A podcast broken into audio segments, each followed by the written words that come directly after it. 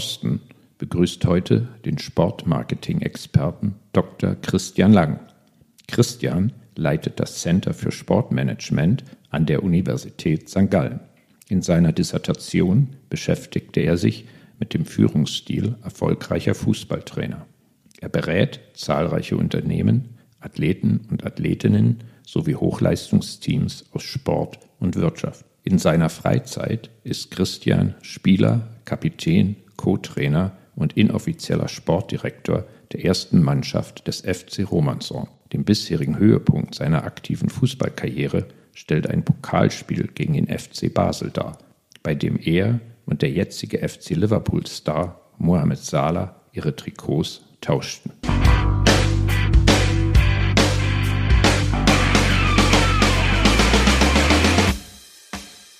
Christian, freut mich sehr, dass wir uns hier heute zum Gespräch treffen. Ich steige ein mit unserer üblichen Frage. Hast du eine Lieblingsmarke? Zara, weil ich so ein klassischer Mann bin. Ich gehe nicht gerne shoppen und immer wenn ich zum Zara fahre, dann weiß ich, werde ich fündig. Convenience über alles. Ja? Absolut. Okay, noch eine Frage in der Richtung. Hast du irgendein Lieblingsprodukt? Ja, mein Lieblingsprodukt ist schon das iPhone, weil ich äh, über das iPhone eigentlich alles machen kann und vor allem auch mit meinen Freunden kommunizieren kann. Ich arbeite leider auch viel über mein iPhone, dementsprechend ist es mein Lieblingsprodukt, aber Fluch und Segen zugleich. Ja, ich glaube, da bist du ja auf diesem Planeten nicht alleine. Absolut. Du hast ja auch promoviert im weiteren Sinne über Führung. Da würde ich jetzt gerne anknüpfen. Kennst du eine Persönlichkeit, die dich sehr beeindruckt? Ich würde schon sagen, dass das äh, mein, mein Doktorvater Wolfgang Jenewein ist. Ich finde es bei ihm einfach beachtenswert, welchen Spirit er erlebt, welche Energie er auch reinbringt, auch wenn er am Unterrichten ist. Vor allem jetzt auch, dass er den Mut hatte, sich von der Uni zu lösen, obwohl er der Uni immer noch eng verbunden ist, aber da auch sein eigenes Ding durchzuziehen und ja, die Leute zu begeistern, Leuten helfen, sich weiterzuentwickeln. Ja, ohne Frage. Wolfgang ist eine absolut motivierende Persönlichkeit. Ich wechsle jetzt mal sozusagen die Sportart. Hast du im Sport eine Persönlichkeit, die dich beeindruckt? Es gibt verschiedene Sportler. Roger Federer war schon auch ein Vorbild für mich, weil er immer am Tag X bereit war. Tom Brady ist für mich eine Faszination. Lionel Messi, wie er jetzt Argentinien zum Weltmeistertitel geführt hat. Da gibt es auch viele Einzelsportler, die sehr, sehr Beachtliches leisten. Vor allem auch viele Athletinnen, die, was die tagtäglich leisten, ist, ist Wahnsinn. Und da gibt es viel Inspiration. Ich glaube, viele Leute ziehen auch viel Inspiration aus dem Hochleistungssport. Wir kommen jetzt zu unserer Entweder-Oder-Rubrik. TikTok oder LinkedIn? Für mich persönlich ganz klar LinkedIn, weil ich dort selbst aktiv bin. Ich versuche auch immer wieder mal Beiträge zu schreiben, die hoffentlich auch gut ankommen. FC Basel oder Real Madrid? Ganz klar FC Basel. Ist ja so, dass mein Bruder noch beim FC Basel aktiv ist und bei mir geht die Familientreue bzw. die Loyalität zu meinem Bruder ganz klar über die Vereinstreue. Ist jetzt nicht so wie bei den Schalkern, einmal Schalker, immer Schalker, sondern bei mir wechselt es so all die Jahre, je nach Vereinswechsel von meinem Bruder. Ich bleibe am Ball. Sportdirektor oder Trainer? Eher Sportdirektor, weil das ein Ticken langfristiger ist. Ich habe vor beiden Jobs eine große Hochachtung, aber wenn man sieht, wie schnell dass das Trainerkarussell dreht, äh, ist es mir schon lieber, wenn ich langfristig was bewegen kann. Auch beim Sportdirektor gibt es viele Wechsel, aber weniger Wechsel wie beim Trainer, wo es durchschnittlich bei jedem Verein einmal im Jahr einen Wechsel gibt. Jürgen Klopp oder Pep Guardiola? Jürgen Klopp, weil er emotionaler ist, äh, weil er auch versucht, die Leute mitzureißen, wobei Pep Guardiola ein hervorragender Trainer und vor allem ein hervorragender Stratege und Fußballexperte. Lionel Messi oder Cristiano Ronaldo? Lionel Messi, weil er für mich so mehr das Bolzplatz-Gehen hat. Also ist einer, der hat ein unglaubliches Talent. Cristiano Ronaldo hat sehr viel Hingabe, sehr viel Ehrgeiz. Das ist auch bewundernswert, was er für eine Karriere hingelegt hat. Aber mich begeistert Messi mehr und ich erfreue mich mehr, wenn ich dem Messi zuschauen kann wie dem Cristiano Ronaldo. Salat oder Steak? Schon eher Salat, wobei ich auch zu einem Steak mit Salat nicht Nein sagen würde. Also ist so, ich ernähre mich schon eher vegetarisch, aber verzichte nicht komplett auf Fleisch und auch nicht auf Fisch. Tesla oder Porsche? Porsche, weil es die Lieblingsmarke von meinem Vater ist.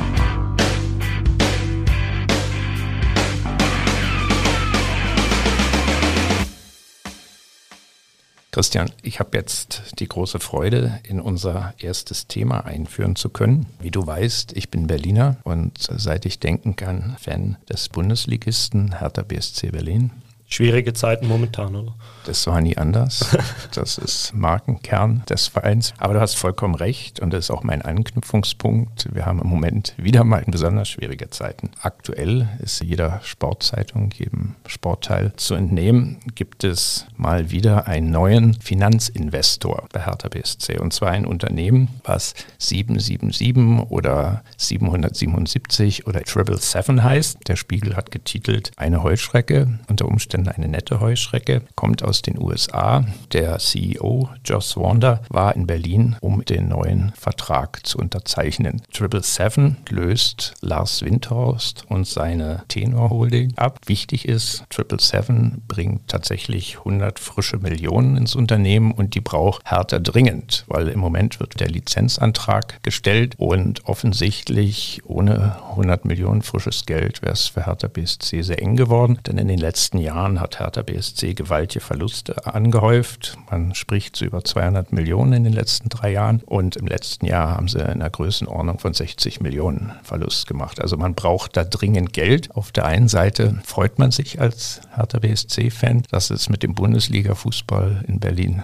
vielleicht weitergeht. Auf der anderen Seite ist das ein Finanzinvestor, der nicht nur sportliche Absichten hat, sondern der investiert sein Geld in so einen Verein, weil in irgendeiner Form hinten wieder Geld herausgucken soll. Was wir hier sehen, ist symptomatisch. So ist es auch in Berlin, dass die Hertha-Fans auf die Barrikaden gehen. Beim letzten Heimspiel in der Ostkurve hingen große Plakate, die das anprangerten, dass die berühmte 50 plus 1 Regel in der deutschen Fußball-Bundesliga ausgehöhlt wird, dass jetzt wieder ein externer Investor in irgendeiner Form das Kommando bei Hertha BSC übernimmt. Was wir hier haben, ist ein Konflikt zwischen einer traditionellen Idee vom Fußball, und einer Idee vom Fußball, die sehr kommerziell ist, die Fußball als Teil der Entertainment-Industrie sieht. Irgendwo stellt sich doch jetzt hier die Frage, was für ein Produkt kann man heutzutage im Profifußball überhaupt anbieten, um langfristig existieren zu können, um langfristig erfolgreich zu sein. Wie ist denn da deine Meinung? Für mich ist Sport Entertainment. So hart es klingt, und da würden mir wahrscheinlich die wenigsten Hardcore-Fans der Fußballvereine oder der Sportvereine zustimmen, aber es ist Entertainment, es ist ein Unterhaltungsangebot, wo beispielsweise im Fußball 11 gegen 11 auf dem Platz um den Sieg kämpfen. Dessen muss man sich bewusst sein. Klar, es ist eine extreme Emotionalität, aber am Ende des Tages ist es ein Unterhaltungsangebot. Was mich jetzt hier bewegt in der ganzen Diskussion ist, du sagst es auch, der Fan sieht das nicht als Entertainment-Produkt. Muss man nicht genauer in der Diskussion unterscheiden, was Fußballfans von dem Produkt erwarten. Und ich würde behaupten, auch die Hardcore-Fans, also jetzt in Berlin, die da in der Ostkurve stehen, für die ist dieser Zuschauersport Fußball auch Zeitvertreib. Die haben halt nur eine andere Idee davon, wie sie ihre Zeit vertreiben wollten. Für die gehört das Stadionerlebnis, das Zusammensein mit den anderen Fans zum Unterhaltungsprodukt dazu. Die haben halt eine andere Idee davon, wie Fußball als Unterhaltungsprodukt aussehen soll. Also eher Boden eher Kampf, vielleicht auch eine Heimattreue von Spielern, denen wird ihr Produkt weggenommen. Das ist deren Furcht. Unternehmen wie Triple Seven, die haben eine ganz andere Idee vom Produkt und auch von den Kundenkreisen, den Fans, die sie mit diesem Produkt erreichen wollen. Dieser Kreis der Fans, die die erreichen wollen, der ist halt viel größer. Und deswegen ist da viel mehr Geschäft zu machen. Absolut. Ich glaube auch, dass die Hardcore-Fans heutzutage von einem großen Verein noch, nur noch einen kleinen Anteil ausmachen der gesamten Zielgruppe. Ich sage auch immer, viele Fans beispielsweise von Bayern, von Manchester United, die werden kein Spiel der Mannschaft live im Stadion sehen. Bei kleineren Vereinen, für mich ist Hertha kein kleiner Verein, aber ich sage immer in der Schweiz, ist das Stadionerlebnis vor deutlich oder, wichtig. Oder nimm den besseren Berliner Verein Union Berlin. Genau. Auch dort hat man eben so den Vereinsgedanken und der steht immer noch über der Kommerzialisierung. Aber schlussendlich wollen die auch erfolgreichen Sport sehen und erfolgreichen Sport siehst du eher, wenn da mehr Geld vorhanden ist. Es ist nicht immer so, dass es besser ist, aber die Möglichkeiten sind größer. Dementsprechend ist es für sie auch nicht so schlimm, wenn der Verein gut vermarktet ist und wenn da auch Einnahmen reinkommen aus der Vermarktung. Aber im Endeffekt wollen sie wenig Kommerzialisierung und vor allem viel ehrlichen Sport. Und ehrlichen Sport heißt eine Bratwurst im Stadion, ein Bier im Stadion und der Rasen Rasengeruch am, am Samstag um 15.30 Uhr. Da hast du vollkommen recht. Wenn man jetzt Hertha BSC und Union Berlin vergleicht, dann kann man aus einer Marketing-Sicht sicher sagen, Union Berlin ist glasklar positioniert und bei Hertha BSC gab es wirre Visionen, was der Markenkern von Hertha BSC ist. Wir alle kennen den berühmten Big City Club. Jetzt ist man eben groß auf der Suche, was soll Hertha BSC Berlin ausmachen. Also schon mal so strategisch ganz klar Union besser geführt. Aber du hast zu Recht gesagt, und ich glaube, das ist wichtig, auch für Hardcore-Fans gilt das, letztendlich wollen die auch den sportlichen Erfolg. Da beißt sich dann der Hund in den eigenen Schwanz. Die Frage ist, wie kann Union Berlin über Jahre nur schon allein in der Fußball-Bundesliga wettbewerbsfähig sein? Oder wie kann Hertha BSC jetzt erstmal die Klasse überhaupt halten und dann wettbewerbsfähig in der Bundesliga sein, wenn sie eben nicht Geld einsetzen für Spieler? Und die kosten heutzutage sowohl auf dem Transfermarkt viel Geld, aber natürlich dann vor allem auch, wenn man die Gehälter für diese Spieler bezahlen muss. Und da ist man halt in einem ganz anderen Wettbewerb unterwegs und der hört ja auch nicht bei der Bundesliga auf, sondern wie wir alle wissen, ist die Bundesliga im Wettbewerb vor allem aber nicht nur mit der englischen Premier League. Und da werden ganz andere Summen rumgeboten, als wir es in der Bundesliga kennen. Für mich ist entscheidend, bevor man Geld einsetzt, als Verein zu überlegen, für was steht man. Für was steht man, welche Markenidentität, welche Philosophie auch in Bezug auf Spielertransfers herrscht. Das Problem, und das sieht man jetzt auch bei Hertha, das fehlt. Das fehlt. Und die schaffen es nicht, personenunabhängig, also investorenunabhängig, eine Philosophie oder Identität zu etablieren. Geld hilft, aber zuerst muss man mal, wissen, für was das man steht, welche Identität und vor allem auch welche Philosophie man im Verein etablieren will. Union Berlin, die wissen, für was das sie stehen. Die wissen ganz klar, für was das sie stehen. Sie suchen sich den Trainer, aber auch die Trainer im Nachwuchs und die Spieler danach. Auch. Aber wenn ich mich umgucke international, da gibt es doch andere Entwicklungen. Welchen Verein siehst du, der die Nase vorn hat in diesem harten Wettbewerb zwischen den großen europäischen Clubs? Ich weiß nicht, ob das vergleichbar ist mit der äh, Hertha, aber Paris Saint-Germain definitiv. Also, ja, die gewinnen ja auch nichts. Ne? Die, die gewinnen nichts, aber von, aus Markenführungsperspektive ist das extrem spannend. Paris ist viel mehr als ein Fußballverein. Sie haben es geschafft, eigentlich eine Lifestyle-Marke zu etablieren. Eine Lifestyle-Marke, die einen gewissen Glamour hat. Die haben es eigentlich dann auch hinbekommen, dass dann irgendwie eine Beyoncé, Justin Timberlake oder ein LeBron James Fanutensilien oder auch Trikots von Paris Saint-Germain tragen. Er gibt ja auch eine, die, die super coole Kooperation mit Nike oder besser gesagt Air Jordan. Und das ist natürlich schon eine ganz, ganz andere Welt. Losgelöst fast vom sportlichen Erfolg, kann man fast sagen. Absolut. Sie möchten eine globale Lifestyle-Marke werden, die mit etablierten äh, Modehäusern konkurrenzieren und würde schon auch sagen, dass sie viel mehr in die Richtung der amerikanischen Profiligen gehen, also wie die amerikanischen Topvereine vermarktet werden. Wir sehen auch hier in der Schweiz, in Deutschland Fans, beziehungsweise müssen nicht zwingend Sportfans sein, aber die dann irgendwie ein Cap der New York Yankees tragen. Aber meinst du nicht auch, irgendwann wird es zu langweilig, immer nur Pariser Meister zu werden und im Achtelfinale der Champions League auszuscheiden? Meinst du nicht auch, selbst sowas wie Paris Saint-Germain braucht irgendwann sportlichen Erfolg?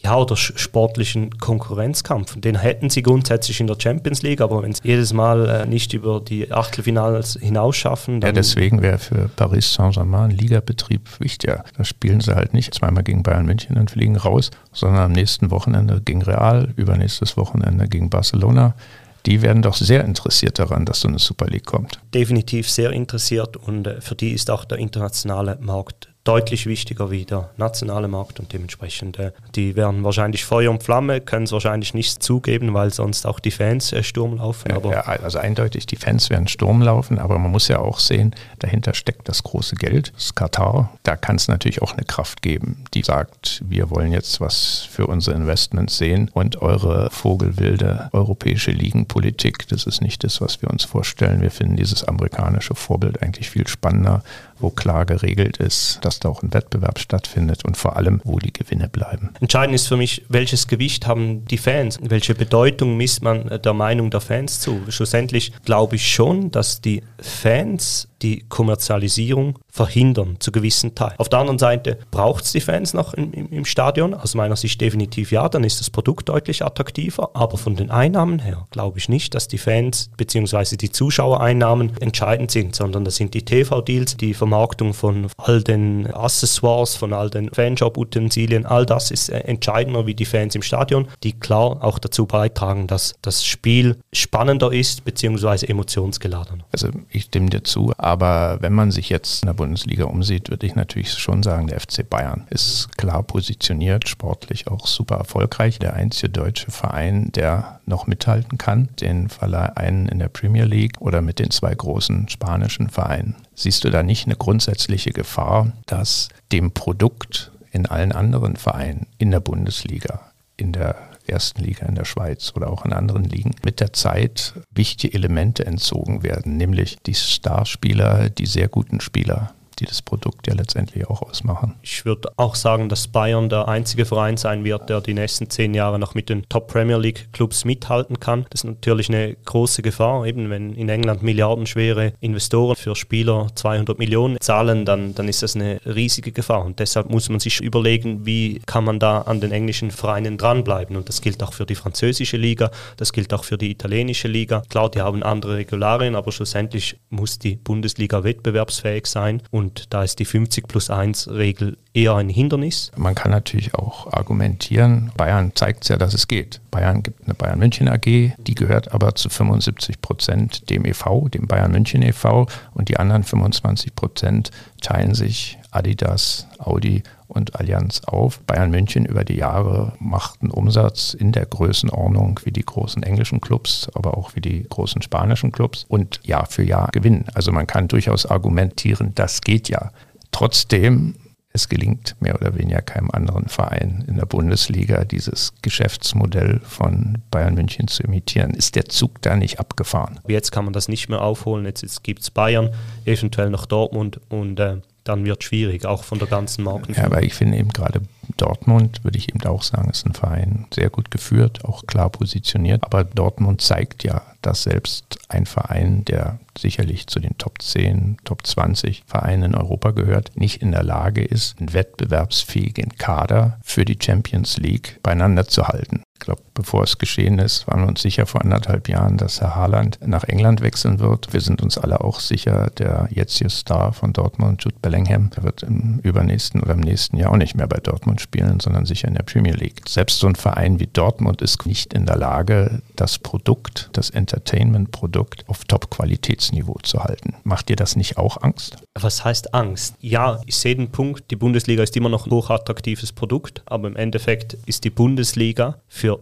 Topstars nicht mehr interessant genug. Es ist als Sprungbrett interessant genug, aber früher oder später landen sie in der Premier League, eventuell noch bei den zwei großen spanischen Vereinen. Ob mir das Angst macht, ich glaube, es muss was gehen in Deutschland. Man muss auch überlegen, wie man die Bundesliga als Ganzes besser vermarktet. Also ich sehe da nicht nur irgendwie die einzelnen Vereine, die da besser vermarkten müssen, sondern die Premier League hat riesigen Vorteil mit ihrem TV-Deal. Ja, also jetzt nur mit Blick auf Deutschland kann man ja auch noch erwähnen, wir haben das auch schon einmal in unserem Podcast diskutiert, dass ja durchaus auch ein Interbranchenwettbewerb existiert. Letztendlich geht es ja auch darum, ist man attraktiv für die jüngeren Zielgruppen. Was man ja feststellt, ist, dass die amerikanischen Profisportarten internationalisieren, also sprich vor allem die NFL und die NBA und jüngere Zuschauer, Zuschauerinnen sich doch sehr für die NBA interessieren, für NFL interessieren. Also ein Sport, der in Stadien hier quasi gar nicht stattfindet, der reiner Mediensport ist, der via YouTube genossen wird oder ab und an ein Live-Spiel. In dem Wettbewerb ist man ja als Fußball auch unterwegs. Ja, und umso mehr muss das Produkt Fußball spannend bleiben. Wenn in Deutschland das elfte Mal im Sommer Bayern Meister wird, dann ist das halt weniger spannend. Und das ist auch das Schöne an anderen Sportarten. Da gibt es eine gewisse Ausgeglichenheit. Da muss man nicht sogar aus deutscher Sicht sagen und ich glaube aus Schweizer Sicht oder österreichischer Sicht auch, eigentlich sollten wir darauf hoffen, dass es mal so eine Super League gibt, gebaut nach amerikanischem Vorbild, wo ein Closed Job ist, wo die 20 Top-Vereine Europas spielen und der Rest der Welt, so wie wir das in Amerika auch haben, ist letztendlich Ausbildungsliga. Aber in diesen Ausbildungsligen geht es dann halt auch spannend zu. Bin der anderer Meinung, weil ich bin ein großer Fan der Champions League. Die Super League ist noch nicht ganz fertig durchstudiert. Wenn man auch sieht, welche Vereine das pushen, sind das vor allem die, die finanzielle Probleme haben. Ja, ich glaube, dass wir unten mehr nach dem amerikanischen Modell richten können, aber es ist halt extrem schwierig, weil das ist jetzt auch eine kulturelle Frage. Die Amis verstehen den Sport viel mehr als Entertainment und hier, wenn man dann irgendwie mit, mit neuen Regeln kommt oder so, dann gibt es einen großen Aufschrei. Ich sehe die Super League nicht, nein, oder noch nicht. Ich glaube, wir müssen die Wettbewerbe, die wir haben, aktiv gestalten und uns überlegen, wie man einen Wettbewerb auch innerhalb des Landes ausgeglichener gestalten kann.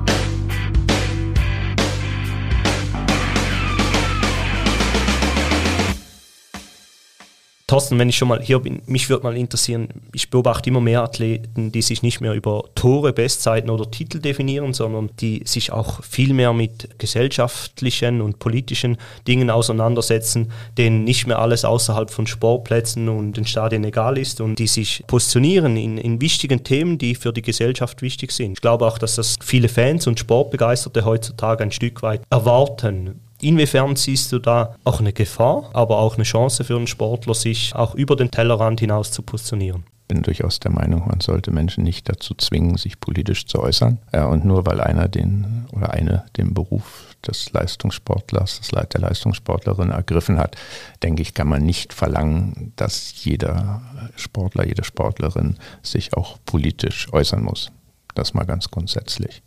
Ich denke aber, wenn du als Sportlerin und Sportler deine Überzeugung hast, zu der Überzeugung stehst, ja, dann nutze deine Plattform auch und zwar so professionell wie möglich. Das muss jede Sportlerin und jeder Sportler mit sich selbst abmachen. Das kann natürlich auch Gefahren haben, wenn man daran denkt, dass das in einer Gesellschaft, die sehr polarisiert ist, auch immer Feinde animiert. Da muss man auch die Kraft haben, mit einem Shitstorm umzugehen. Und je nachdem, das muss man ganz klar sagen, wie machtvoll man ist im Sport, kann man ohne größere Opfer seine politische Meinung äußern. Nehmen wir nur das Beispiel von Gary Lineker, der vom BBC im Grunde aus dem Rennen genommen werden sollte, weil er sich über die Asylpolitik der britischen Regierung geäußert hat und in einer Konsequenz damit endete, dass Gary Lineker ein Wochenende nicht moderieren durfte, aber am nächsten Wochenende wieder dabei war. Das ist Zeichen der Zeit. Gary Lineker folgen Millionen Menschen auf den sozialen Medien. Das weiß der auch, mhm. welche kommunikative Macht hat. Ist aber jetzt ein 60-jähriger Mann, der alles gesehen hat und der kann sich auf so einen Kampf einlassen. Das ist natürlich bei jüngeren Menschen, das sind ja typischerweise aktive Sportler, schon was anderes. Ich glaube aber trotzdem, dass man heutzutage, oder das hat ja Paul Watzlawick schon gesagt, man kann nicht nicht kommunizieren. Jeder Sportler, jede Sportlerin ist heute irgendwie auf einem Social-Media-Kanal und dementsprechend sollte man da auch eine klare Meinung zu gewissen Themen haben. Eben nicht zu allen Themen und nur, wo man auch glaubwürdig dahinter stehen kann. Also ich sage immer, man kann nicht irgendwie sagen, ich bin für Veganismus und dann geht man irgendwie im Winterurlaub nach Dubai und bestellt sich ein goldenes Steak. Die Grundfrage ist natürlich schon die, wie siehst du dich als Sportler, als Sportlerin? Wenn wir jetzt über politische Äußerungen sprechen, dann sehe ich doch in erster Linie den Menschen oder die Bürgerinnen, den Bürger, die der am gesellschaftlichen Dialog teilnimmt. Das ist ein anderer Blick, wenn wir jetzt auf Sportler, Sportlerinnen sehen, die ja doch in erster Linie in einem sportlichen Wettbewerb stehen, die davon leben, weil sie ja Profisportlerinnen sind und die gelernt haben, dass nur ein Element ihres Jobs ist, sportliche Leistung zu bringen. Ein anderes Element ist, dass sie eine Marke darstellen. Und dadurch, dass man Marke ist, hat man halt noch andere Einkommensquellen, die ja teilweise gewaltig sind. Wir alle kennen die Top-Ten-Listen von irgendwelchen Superspitzensportlern, wo man sieht, dass 40, 50, 60 Prozent des Einkommens durch die reine Sporttätigkeit kommen und die anderen 40, 50, 60 Prozent von Endorsements und irgendwelchen Marken,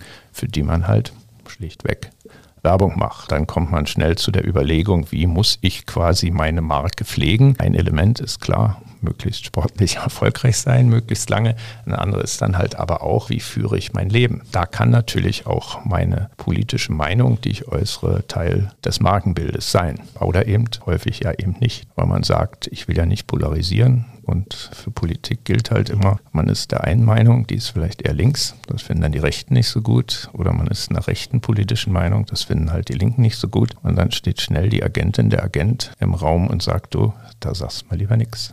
Du hast ein spannendes Thema erwähnt, äh, die, die Marke aufzubauen neben dem Geschehen auf dem Platz oder auf dem Feld oder auf der Piste oder wo auch immer. Wir begleiten ja auch zahlreiche Athleten in der Transition, also im Übergang in die Karriere nach der Karriere.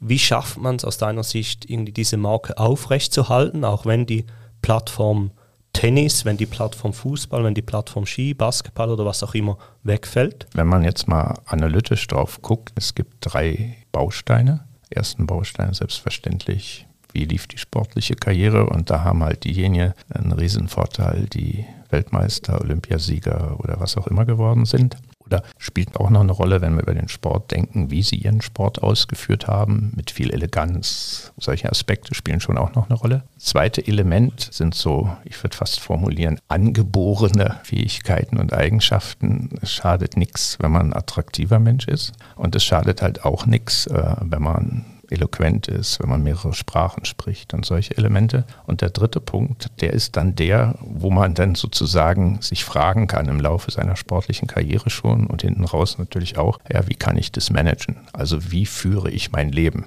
Was für ein Typ bin ich? Zu welchen Themen äußere ich mich? Aber da gibt es natürlich dann auch Elemente, liegt das in meiner Persönlichkeit? Da kommen Elemente hinzu. Wer ist meine Partnerin? Wer ist mein Partner? Also David Beckham hat sicherlich nicht geschadet, dass er ein Spice Girl geheiratet hat und, und, und. Das spielte alles eine Rolle. Ich würde definitiv auch sagen, dass das Umfeld eine große Rolle spielt. Für mich spielt auch eine Rolle, in welcher Sportort war man tätig und vor allem auch, für welchen Verein hat man gespielt. Für David Beckham, um bei deinem Beispiel zu bleiben, hat sicherlich der Marc gut getan, dass er noch in Paris gespielt hat, oder? Um so ein bisschen den Glamour-Faktor mitzunehmen, den, den Modefaktor. Mich würde noch interessieren, ich stelle mir immer die Frage, wie wichtig ist eine einzelne eine einzelne Marke, also ein Einzelsportler für den Verein, beziehungsweise ist die Sportlermarke heutzutage nicht größer wie die Vereinsmarke. Wenn ich sehe, Lionel Messi, 440 äh, Millionen Follower auf Instagram, Paris Saint-Germain 70 Millionen Follower auf Instagram. Durch den Transfer von Lionel Messi in, innerhalb von einer Woche etwa 20 Millionen neue Follower auf dem Vereinskanal. Ist die Vereinsmarke heute gar nicht mehr so entscheidend weil die Spielermarke viel größer ist. Die Marke Messi ist größer als jeder Fußballverein, zumindest im Moment. Das gleiche gilt ja auch für andere Sportarten. Also wenn du dich im Basketball umguckst, LeBron James, was ist größer? Die LA Lakers, also ein Sensationsverein von der Marke her. Nein, LeBron James ist größer und da kannst du genau solche Zahlen nehmen, wie viele folgen ihm auf Insta, wie viele folgen den Lakers. Also diese absoluten Stars in diesem Winner-Takes-All-Markt, die sind größer teilweise würde ich fast auch als die Ligen. Die können sich fragen, gehe ich jetzt in die Liga oder in die andere Liga? Im Fall vom Basketball geht das nicht. Da gibt es sozusagen nur die NBA. Aber natürlich im Fußball spielt es eine Rolle. Überlegen wir uns mal, Messi würde jetzt in die Bundesliga kommen. Das würde die Bundesliga aufwerten und die Marke Messi ist sicher größer in diesem weltweiten Wettbewerb als die Marke Bundesliga. Stimmst du mir aber zu, dass um mit einem regionalen Beispiel abzuschließen, in der Schweiz beispielsweise FC St. Gallen, dass da die Vereinsmarke klar über der Spielermarke steht? Aufgrund der finanziellen Möglichkeiten des FC St. Gallen. Mir fallen einige Spieler ein, die eine wertvollere Marke sind als der FC St. Gallen. Ja, aber innerhalb der Mannschaft, dass es kein Spieler des FC St. Gallen ist, eine wichtigere Marke wie der FC St. Gallen.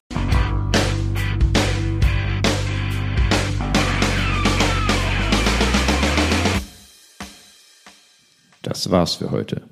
PSG, Man United, der FC Bayern, der BVB, IB, die Eiserne Union und der Ex-Big City Club Hertha BSC spielen alle professionell Fußball.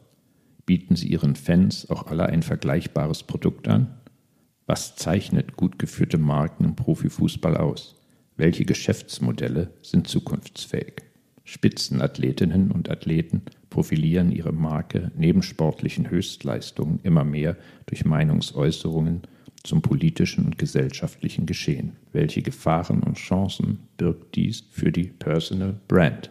Falls ihr mehr zu diesen Fragen wisst als Christian und Thorsten, könnt ihr auf unseren LinkedIn- und Instagram-Channels eure Weisheiten mit uns und der restlichen Marketing-Community teilen.